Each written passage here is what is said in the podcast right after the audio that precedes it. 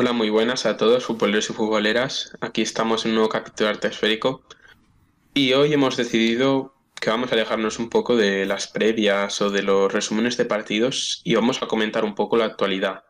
Y nada mejor que utilizar la prensa deportiva española. Y por eso mismo vamos a comentar lo que nos parece interesante del día de hoy o de estos días, lo que se está hablando. Y para ello vamos a dar comienzo con mi amigo Marcos, a ver qué nos trae. Pues nada, la verdad es que sí que es una decisión que hemos tomado porque para salirnos un poco de la dinámica que llevábamos de previa partido, previa partido, análisis, etcétera.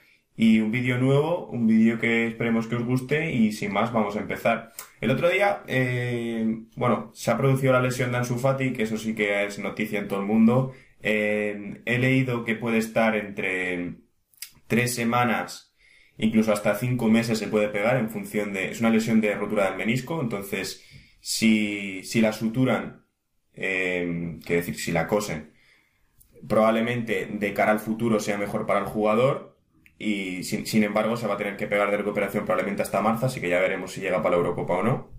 Sí, yo he eh, leído que el doctor hablaba que tiene 18 años y que en otros casos igual estirpan el menisco y adiós muy buenas que se diría, pero al ser tan joven prefieren suturarlo solo por la edad y luego ya ir viendo cómo evoluciona. Y como has dicho, eh, veremos si llega a la Eurocopa porque según he leído, la próxima convocatoria es en marzo, lo cual llegaría muy justo si se cumplen los parámetros. Y bueno, ya sabemos, es la selección española, hay mucha competitividad y más para un chaval de 18 años, entonces veríamos cómo llegaría por esas fechas y si se ganaría un papel en la Eurocopa. O sea, es una lesión un poco difícil por los tiempos. Y mala noticia totalmente para la selección española, porque al final estaba siendo el que tiraba del carro prácticamente constantemente. Y, y veremos a ver por qué que no se produzca un caso como en su momento fue el de Boyan Kirkic. Claro, estaba en la cresta de la ola que se dice, suele pasar muchas veces. Parece que, que es como un impedimento que te pone la vida futbolística, porque y que si lo pasas. Como de bien dices. Si lo pasas. Sí, claro, que si lo pasas. claro, aquí va a ser. Sí, aquí vamos a ver si Ansu Fati es el futuro de España, incluso del Barça o no. Porque la verdad es que, como hemos dicho, por los tiempos ajustados que hay, la lesión puede ser difícil. Puede ser pero muy veremos. difícil, muy complicada. Hablando de Boyan Kirkic, el otro día vi un artículo que de, del diario Sport y es curioso porque me llamó la atención. O sea, Boyan Kirkic publica en el diario Sport y... el otro día sí. Recuerdo que lo estuvimos hablando y me llamó la atención porque yo no sabía que se había sacado la carrera de periodismo o algo así. Y no, y miré y era que participaba eh, semanalmente en una especie de crónica de opinión y en el sport, pero yo lo desconocía total. Cuando me lo dijiste me quedé pensando, wow, que recordemos que las escribe desde Canadá, está en el Montreal Impact de la MLS. Sí, Entonces, A ver, escribe artículos de Barça, lógicamente, o sea, no va a escribir artículos de Alcorcón, pero... pero la verdad es que llamó la atención porque, claro, eh, son, al final son parte de este mundo del fútbol, ¿no? Y quién mejor que ellos te pueda hablar desde el lado del futbolista, ¿no? Desde la visión del futbolista. Y está bien, pero es verdad que, como tú bien dices, eh, ¿quién les ha dado el título de periodismo, no? Claro, es que es lo que lo que siempre digo, yo que además estoy estudiando esa carrera, hay mucho intrusismo. No sé hasta qué punto eso es ético o moral, porque, claro, entiendo que tiene cierto gancho, aunque no fuera el que juegue, pero no deja de ser Boyan Krikis, no deja de jugar en el Barça. Sí que puede que tenga cierto gancho de que lo escriba él y por tanto me lo leo, pero ¿hasta qué punto tiene todas las pautas que un buen periodista tiene? ¿Sabes? Es a lo que yo me refiero. Pero bueno, eso es otro tema. Estamos ahora con, el fútbol, como siempre. Y hablando de jóvenes, ya que habíamos empezado con Ansu Fati, quiero, quiero eh, intervenir con otro, que seguro que lo conoces porque también está tirando el carro, pero del Valencia, y es Yunus Musa. Sí. Del 2002. Sí. Canterano del Arsenal, que con 16 años decidió irse al Arsenal Valencia y no por falta de oportunidades, al contrario, yo leí que Unai Emery, en su día entrenador del Arsenal, quería que se quedara, o sea, era uno de los de los talentos emergentes de los Gunners. Sin embargo, decidió embarcarse en el reto español. Sí que es verdad que no sé si se esperaba todo lo que está pasando en Valencia, pero en cierta parte le está viniendo bien porque está jugando y como he dicho, es una de las sensaciones para un pobre Javier Gracia que no ha tenido refuerzos y que por lo menos se tiene que conformar con jóvenes perlas como él. Sí, la verdad es que espero que a, eh, que a Musa no le pase lo mismo que, a, un, jugador que yo lo veo y me recuerda mucho a él, que era Charlie Musonda, no sé si te acuerdas de Charlie Musonda. Ah, sí, del Betis. Que jugó en el Betis y que ahora mismo está vagando por, por cualquier equipo, no sé en qué equipo está exactamente, Buscarlo sí que. Sí, lo veo. No, sí, me sonaba que estaba en el Vitesse, como en su día Odegar o algo así. Se había cedido por el Chelsea, que ya empezó en un bucle de cesiones interminables. Pero ahora.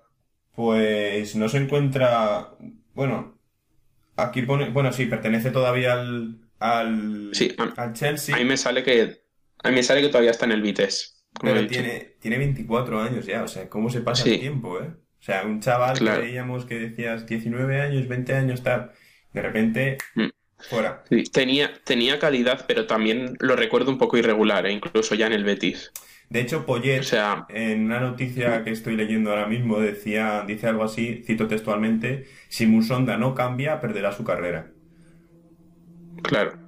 O sea, al final, claro, son muchos factores los que intervienen en la carrera de un futbolista, ¿vale? Y, nunca se sabe eh, dónde vas a acabar ni cómo, entonces es, complicado. Exacto. Pero sí, ha sido buena comparatoria porque ambos llegaron muy jóvenes, ambos fueron la sensación en la Liga Española. Pero veremos porque igual que hemos dicho, con una lesión como Ansu Fati, estas carreras tan emergentes penden de un hilo, o sea, se puede acabar en cualquier momento. Y también le pasó en su día a Messi o a Xavi, tal, que todos recordamos que estuvieron cerca de irse Milan o jugar menos minutos, Valdés incluso también estuvo cerca de irse por falta de minutos, son pequeñas cosas del destino que hacen que tu carrera pueda ser lo que ha sido o chocarse en una normalita. Luego, otra noticia que acabo de ver ahora mismo es que Darwin Núñez, no sé si hmm. em, lo han renovado el punta, hasta el punta del Benfica. Sí, que lo fichó este verano a la Almería por 24 millones, que fue muy sonado, porque 24 millones a un equipo de segunda telita. Sí, que la, en la Premier Championship es el día a día, pero aquí ya sabéis todos que es muy diferente. Pues este chaval uruguayo, que por cierto se está saliendo en el Benfica, o sea, sí, sí. Es así, o sea, está amortizando rápido lo de los 24 millones. Lo invirtieron bien. Eh, pues eso, eh, parece ser que hasta 2022 vestirá los colores del Benfica. Y la verdad es que una Almería que no está aprovechando esos 24 millones, ¿eh? A ver, también hay que decir que ya tenían al jeque. No es un jeque estilo como el del Málaga que sacó la chequera desde el principio, pero sé que es verdad que se ve que tienen mucho más músculo financiero. Entonces igual no les surge gastarlo de primeras. Recordemos que también trajeron a jóvenes como tal Apia, o Coric, así, jugadores así cedidos. O sea, tienen ese, ese gancho para pagarles eso. Sí, sí, sí, pero mm. lo de Almería además es un caso curioso, porque el año pasado, yendo segundos, de, destituyeron al entrenador, trajeron a, claro. A José María Gutiérrez, Guti, y al final acabaron peor todavía de lo que estaban. Sí, y porque lo volvieron a echar para los playoffs. Sí. Y fue, sí, la verdad es que ese es un poco inestabilidad. Puede que te gane el ansia de subir y así en el fútbol pocas veces acaba bien, más que nada. Y la Almería que ahora mismo lleva cuatro victorias, dos empates y tres derrotas en nueve partidos. O sea, está a mitad de tabla, mitad, mitad de tabla, porque está en el puesto 10.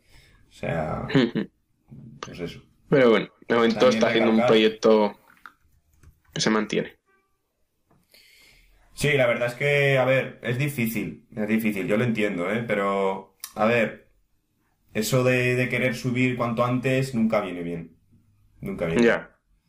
Que se lo digan a Zaragoza.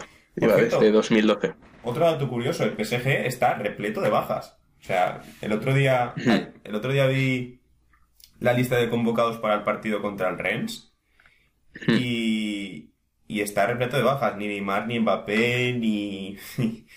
Una pasada. Que de hecho se la juega Tussel si mal si mal lo leí, porque Leonardo ya no le da ya no le da ese chance, porque antes sí que como que protegía a Tuchel, como que seguía confiando en él, pero a raíz de este inicio y tal, aunque ganen por inercia en la Liga Francesa con un buen Moise King, que por cierto ha renacido allí. Se alejó de Woodison Park y parece que está renaciendo en el Parque de los Príncipes. Pero veremos, veremos el futuro de Tuchel que también pende de un hilo. Sí. Y luego también eh, quería, quería destacar el fallo que tuvo Lukman. No sé si lo has visto. Ah, en el sí, sí, lo he visto, lo he visto. Ha sido muy sonado porque iba ganando 1-0 el West Ham y le Sí, quita el sí. penalti el VAR al Fulham y coge Lukman y lo tira de Panenka, un Panenka súper mal Sí. tirado que al final acaba perdiendo bueno su que- equipo. Antes hablamos de Zaragoza, antes lo vuelvo a mencionar. Ross hizo lo mismo contra el Elche, minutos finales, para subir a primera e hizo lo mismo. Una panenca, sí que es verdad que su panenca fue más alta, o sea, el portero ni se tiró. Pero vamos, ambas, habría que ver qué panenca está peor tirada y en qué contexto. Porque, además madre es que ve- ve- ves al chaval y, y tierra trágame, o sea, es Sí, sí. pobrecico. Pero Así- bueno, eso denota personalidad, pero sí, la verdad es que cuidado. Así que nada, Pues bueno, lo dejamos por estas aquí, han si te sido, parece. sí, estas han sido más o menos lo que, lo que hemos visto interesante, sobre todo también nos quedamos, como hemos dicho, con lo de Ansu Fati, porque Sí. va a ser un momento cumbre de su carrera y no en el aspecto futbolístico, sino en el mental. Es un punto de inflexión. que- Sin ninguna duda es un punto Exacto. de inflexión y ya veremos por dónde sale. Eh, la verdad es que cualquier español debería estar preocupado ahora mismo por Ansu Fati. O sea, Sí, no sí. cualquier culé que, que por dos, sino cualquier, sí, sí. cualquier español debería estar preocupado porque al final es nuestra esperanza la Eurocopa. O sea, yo lo sigo diciendo. Está bien que hay jugadores como Adama Traoré y como Ferran Torres tal, pero al final el que ha tirado el carro eh, ha sido Ansu Fati. Sí. O sea, con 17 años. Exacto. Pues veremos. Aunque nada. Hasta Nada. luego, nos vemos en la próxima. Chao, chicos.